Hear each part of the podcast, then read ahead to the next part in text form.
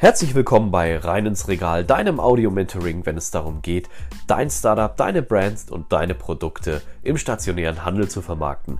Mein Name ist Ben und ich bin dein persönlicher Moderator und mittlerweile mehr als 20 Jahren in der FMCG-Branche unterwegs und ich wünsche dir nun viel Spaß mit dieser Episode.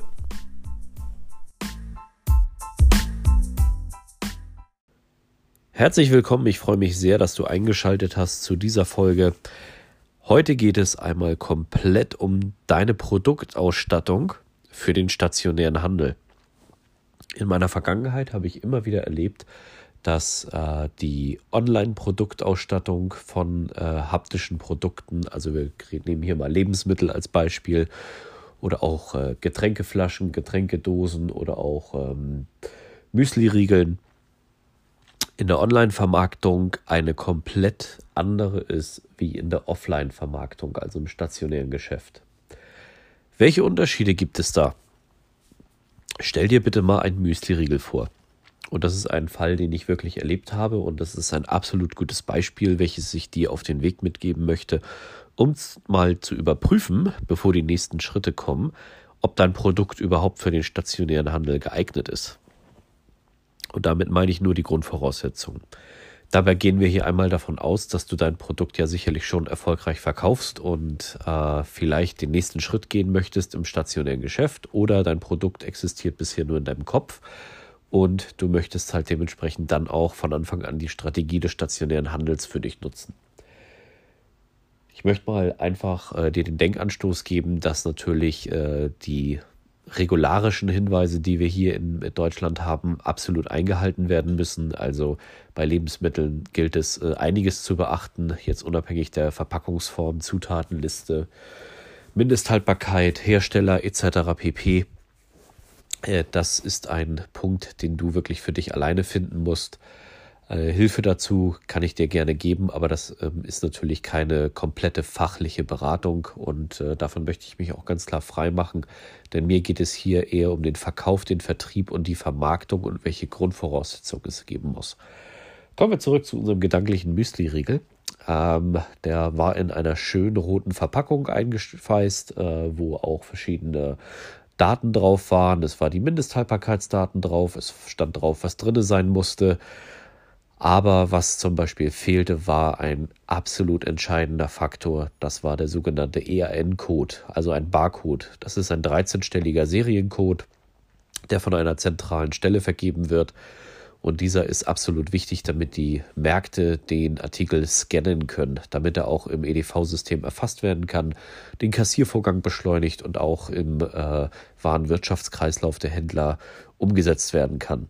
Artikel äh, ohne ERN-Code lassen sich so gut wie kaum äh, vermarkten. Ähm, das hat einfach äh, zu viele organisatorische Hintergründe und ich würde dir absolut davon abraten. Und das Zweite, was fehlte, äh, da es in einem Müsli-Riegel ging und Müsli-Riegel kaufen in der Regel ja eher äh, gesundheitsbewusste und äh, sportlich affine Leute, Dafür sind natürlich die Nährwerte interessant und wichtig. Und bei diesem Müsli-Riegel waren die Nährwerte gar nicht aufgedruckt, was nicht nur ein absoluter Muss in Deutschland ist, sondern äh, auch eine Tabellenform ist hier zu wählen. Das war auch nicht der Fall. Und das sind zwei absolute wichtige Grundvoraussetzungen, die den Vertrieb im stationären Handel erstmal nur ermöglichen können, wenn du die erfüllt hast. Und wir reden jetzt noch gar nicht von den marketingtechnischen Aspekten, denn im Online-Bereich kannst du viele bunte Bilder erzeugen, kannst das Produkt genauso in Szene setzen, wie du das möchtest. Aber im Offline-Geschäft sieht die Sache ganz anders aus. Wir werden auch in späteren Folgen noch dazu kommen, wie wir uns mit den Produkten geschickt in Szene setzen. Nur hier geht es erstmal um das Grundverständnis für dich und vielleicht auch ein Grundcheck-up, bevor wir rein ins Regal gehen. Äh, ist dein Produkt äh, nach deiner Definition und auch nach der gültigen verkehrsfähigen Definition, wie wir es in Deutschland bezeichnen, auch überhaupt äh, so ausgestattet, dass du dort starten kannst. Das sind absolut wichtige Punkte, die ich dir mal auf den Weg geben möchte, wo du vielleicht mal für dich im Hinterkopf äh, prüfst und auch einige Tests machst. Wie wirkt dein Produkt überhaupt? Nehmen wir nochmal den marketingtechnischen Aspekt. Du hast vielleicht online eine super Darstellung, eines äh, guten Müsli-Regels als Beispiel wieder. Nur die funktioniert vielleicht im Handel nicht, weil äh, die Farbgebung nicht klar ist, die Schrift viel zu klein ist. Und der Endverbraucher oder der Kunde, der im stationären Geschäft kauft, ob das ein Supermarkt, Kiosk oder auch eine Tankstelle ist, das Produkt gar nicht erkennen kann und es für ihn visuell untergeht.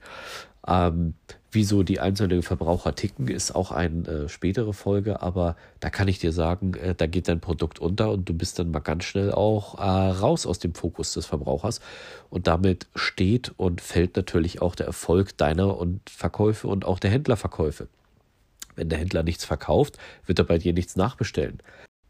Und damit das genau natürlich nicht passiert, bekommst du jetzt wirklich drei nützliche Tipps um einfach mal zu prüfen, ob dein Produkt diese Voraussetzungen erfüllt.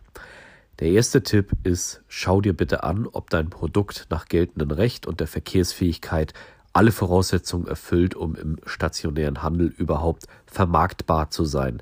Das bedeutet, hat er näher Encode, ist er richtig äh, ausgeschrieben, ist er richtig deklariert, passen auch die Versand- und Verpackungseinheiten für den Einzelhändler. Denn der Einzelhändler ist ja oft kein Großhändler und stellt sich palettenweise Ware rein, sondern die Mindestbestellmengen, die er bei dir abruft, sollten ja auch so ideal gewählt sein, dass sie dementsprechend auch äh, entspannt und charmant nachbestellbar sind. Daran scheitern auch sehr viele. Und der zweite Punkt, stimmt dein Marketing? Ist dein Marketing im stationären Geschäft so ausgerichtet, dass der Händler, die Kunden und auch alle beteiligten Parteien das Produkt wahrnehmen und kaufen können? Für mich ist es wichtig, dass du das einmal im Hinterkopf behältst, denn das ist die absolute Basis und Grundvoraussetzung für die nächsten Schritte, die wir einleiten wollen.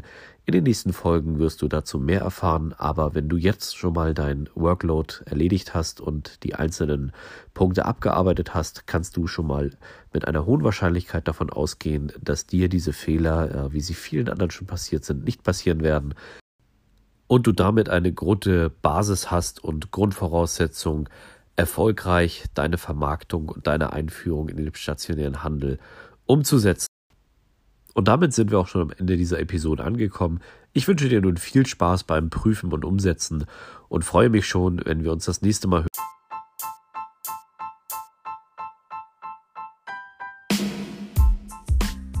Vielen Dank für deine Zeit und deine Ohren, dass du dieser Episode gelauscht hast. Solltest du Fragen haben, nutze wirklich die Chance äh, der Interaktion und wenn es dir gefallen hat, lass gerne eine Rezension da. Ich wünsche dir nun einen wunderbaren Tag. Liebe Grüße, dein Ben.